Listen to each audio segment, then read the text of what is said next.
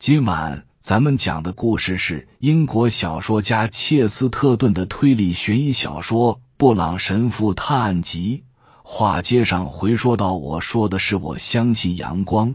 神父大声而清晰的答道：“我不会在两种迷信的分支中选择任何一条，因为他们都将我们引向黑暗。”我这样说的凭据就是，你们仍然没弄明白。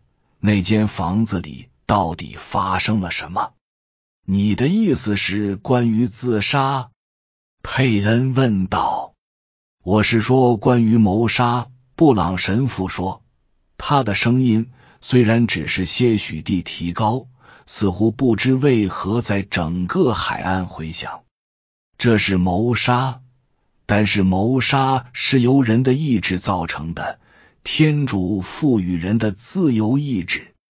佩恩完全没有听到此时另一个人的回应，因为那个词对他产生了一种奇异的影响，好像热烈吹奏的小号搅动了他的情绪。可他却停住了脚步。他在荒凉的沙滩中央静立了一会儿，任凭其他人走到他前边去。他感觉到血液在静脉里流动，仿佛头发全都竖立了起来。然而，他却也感觉到了一种新鲜的、奇异的兴奋感，一种太过复杂的心理感受飞速的从他心头掠过。他无力抓住，只得出一个连自己也无法辨析的结论。但那个结论让人宽慰。静立片刻后。他转过身，穿过沙地，慢慢走向达纳威家的宅子。他迈着大步越过护城河，甚至连桥都为之颤抖。他顺着楼梯涉级而下，穿过数个长方的房间，伴着脚底发出的回响，径直来到了阿德莱德·达纳威跟前。只见他坐在椭圆窗子边上。周身笼罩着浅浅的光晕中，就像被丢弃在死亡之地的圣人。他抬起头，一抹惊讶的神情使他的脸变得更加美妙绝伦。怎么回事？他说：“你怎么回来了？我来这儿是为了我的睡美人。”他说着大笑了起来。这座老房子太久之前就已睡去了，就像那医生说的。但是如果你也假装老成的话，就太傻了。上到阳光普照的地方去，听听真相吧。我给你带回来一个词，这是个可怕的词，但是它可以打破你的囚禁生活。他说的话，他一句也没听明白。但是一种无形的力量驱使他站了起来，任由他带领自己走过长长的会客厅，踏上楼梯，走出了房间，置身于夜空下。眼前一座荒废花园的遗迹，一直延伸到大海。一个形似法罗的老旧喷泉，生了绿锈，还静立在那里。干枯的贝壳里再无水柱喷出。空荡荡的盆座里也早无水花溅落。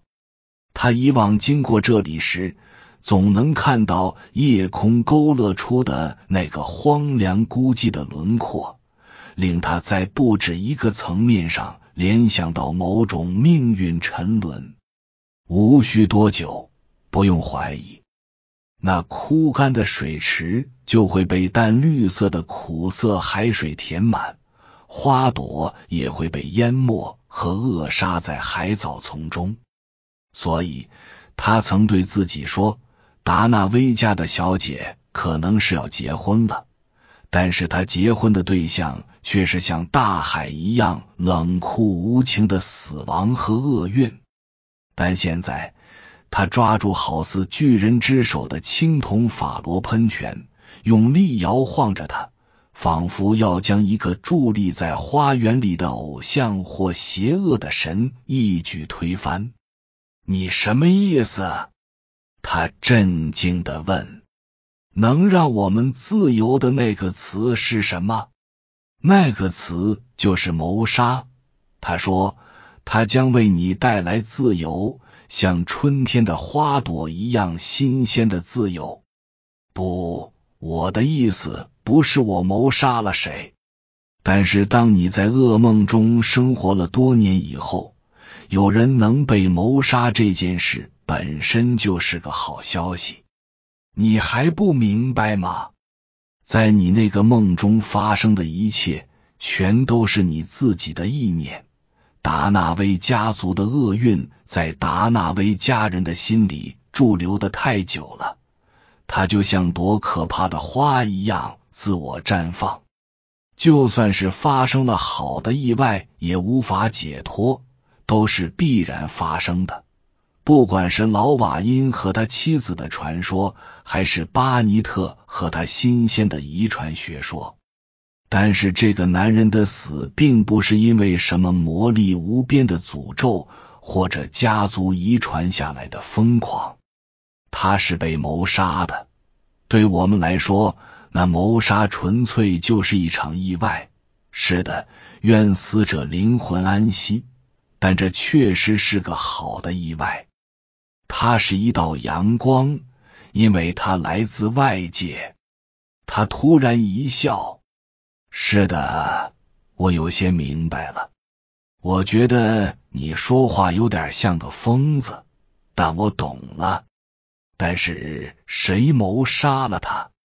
我不知道。”他冷静的答道：“但是布朗神父知道，就像布朗神父说的。”骑马谋杀是人类意志造成的，像海风一样自由的意志。布朗神父是个特别好的人。他顿了一下，说：“他是唯一能使我感到快乐的人。”知道？知道什么？佩恩问道，动作显得有些冲动。他向他弯下身子，推了一下那锈迹斑斑的庞然大物，喷泉在底座上。晃荡了几下，好吧，直到你的出现。说完，他又一次笑了。这座沉睡的宫殿就这样被唤醒了。至于他是怎样苏醒的，就不在这个故事的陈述范围了。尽管在当晚暮色笼罩海岸之前，苏醒的过程已经完成大半了。当哈利·佩恩再次踏上回家的路。穿过那片他曾怀着无数种心情走过的黑色沙地时，他感到自己攀上了此生无与伦比的幸福巅峰。他只感到热血沸腾，内心充溢着激情。他可以把那个地方重新画满鲜花，将青铜法罗喷泉再次涂上金黄的色彩。让那喷泉再次喷出水，甚至是酒来，对他来说做到这些都轻而易举。但是为他展开所有这些明亮和鲜花簇拥的画卷的，却是“谋杀”那个词，而他到现在也没弄明白他是怎么回事。他不加考察就听信了这个词，但他并非轻率愚笨。因为他是能感知到真理的人，直到一个多月后，佩恩才回到他伦敦的家，按照他与布朗神父的约定，把那张照片拿给他。那场悲剧的阴影仍然笼罩着他，在调整心态、逐渐使自己适应的同时，他也尽情享受着甜蜜的爱情。这边淡化的阴影。本身对他心理的影响，但要让他摆脱这个阴影，隐含着一个家族宿命的想法，以平常心看待他，似乎并不容易。就这样，他想方设法让自己一刻不得闲，直到达纳威家恢复了原先刻板的日常生活，肖像再次被放回了书房。很久之后。他才鼓足勇气，借助于镁光灯给那幅肖像拍了照。他禁不住神父的一再恳求，便在按照最初约定把它交给古董专家之前，拿着照片过来让神父先看。我不太明白你对这整件事的态度，布朗神父。他说：“看样子你好像已经用自己的方法解开谜团了。”神父悲痛的摇摇头，没有丝毫头绪。他答道：“我怎么这么迟钝？我被困住了，被最现实的问题困住了。真是个古怪的案子，在某种程度上简单的要命。然后让我看看那张照片，好吗？”他把照片拿到眼前，眉头紧锁，用他的近视眼盯着看了一会儿，问道：“你有放大镜吗？”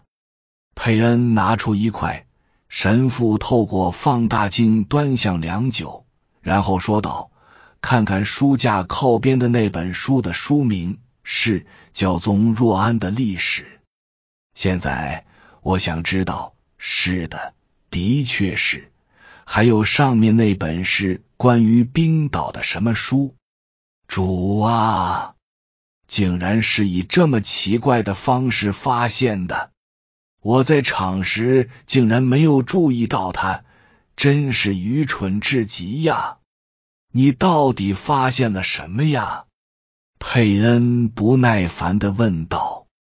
最后一条线索，布朗神父说：“我不再困惑了。”是的，我觉得我弄明白了那个不幸故事的始末。为什么呢？另一个追问道。哦，因为神父微笑着说：“达纳威书房里有关于教宗若安和冰岛的书，更别提我看到的另一本名为《腓特烈的宗教》的书了。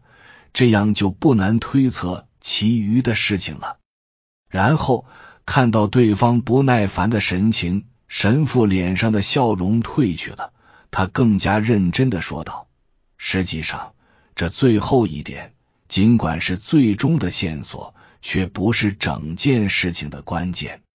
这个案子中还有比这更诡异的事情，其中之一便是证据的诡异。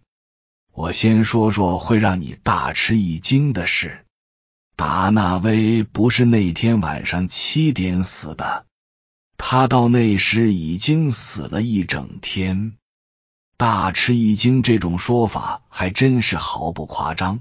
佩恩冷峻的说：“因为你我后来都曾经亲眼看见他走来走去呢。”不，我们没有。布朗神父轻声说：“我以为我们都看到了他，或者说当时以为看到了他，手忙脚乱的给相机对焦。你去房间的时候。”他的头是不是钻进了那个黑套里？